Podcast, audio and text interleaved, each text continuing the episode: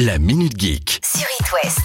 On assiste à une nouvelle ère dans le groupe Carrefour. J'espère que vous êtes armé d'un casque de réalité virtuelle hein, avant de postuler. Euh, pourquoi faire? Vous avez peut-être vu la vidéo passer sur les réseaux sociaux, mais Carrefour vient d'entamer une campagne de recrutement plutôt euh, originale. Maintenant, ils font passer des entretiens non plus dans les locaux réels, mais dans des locaux virtuels, à savoir le métaverse. Quelle horreur Ah, C'est horrible ça C'est un truc de nazi Ils ont acheté il y a quelques mois une parcelle de terrain dans le métaverse. C'est cette espèce d'univers euh, parallèle virtuel. Bon, je vous rassure tout de suite, si vous postulez pour bosser directement dans la grande distribution, vous allez vous épargner ce type d'entretien. Même le PDG de Carrefour n'avait pas l'air très sûr de lui. Bonjour à toutes et, et bonjour à tous. Je suis euh, ravi de faire ces premiers pas dans le, dans le métaverse avec vous et euh, ravi de vous retrouver pour ce moment euh, assez exceptionnel. Exceptionnel, il l'est pour plein de raisons.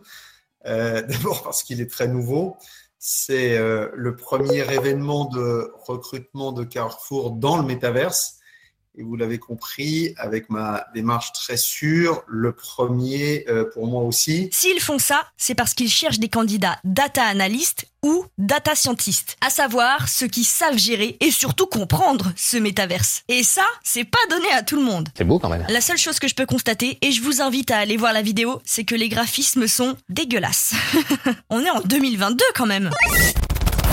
Comme si le monde n'allait pas assez vite comme ça, YouTube s'y met. Oh, bah quoi encore Chaque jour, on voit apparaître de nouvelles fonctionnalités sur les réseaux et autres sites qu'on utilise.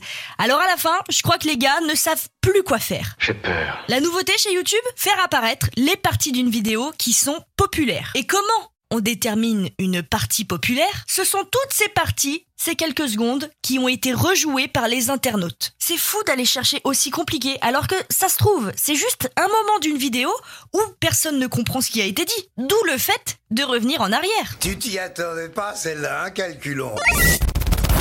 Alors là, déjà que l'application TikTok nous faisait perdre du temps, ça va pas aller en s'arrangeant. C'est quoi ce bordel, tu dis? Après Netflix, c'est TikTok qui a décidé d'ajouter des jeux. Les tests ont même déjà commencé, mais uniquement au Vietnam. Et l'intérêt de cette nouvelle fonctionnalité, c'est pas vraiment pour nous, hein. c'est pour augmenter les revenus publicitaires de la plateforme. Je vous rassure, vous avez encore le temps de désinstaller l'appli. Merci, mon bon Seigneur, merci, tu es trop bon.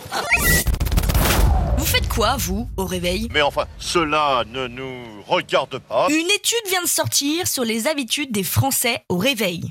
Et ce qu'on peut dire, c'est que le premier réflexe, c'est de prendre son téléphone. Sur 1000 Français, la moitié d'entre eux vont en premier lieu sur les réseaux sociaux. Ensuite, il y a ceux qui regardent l'actu. Alors qu'entre nous, autant écouter les infos d'It West. Non, c'est pas vrai, je fais pas de publicité. Non, c'est pas moi, j'ai un alibi, j'étais au cinéma. Après, il y a ceux qui vont sur euh, leurs outils professionnels comme Slack ou Trello. Et pour finir, l'étude révèle que plus de la moitié des Français prennent leur téléphone pendant le petit-déj. Et même aux toilettes.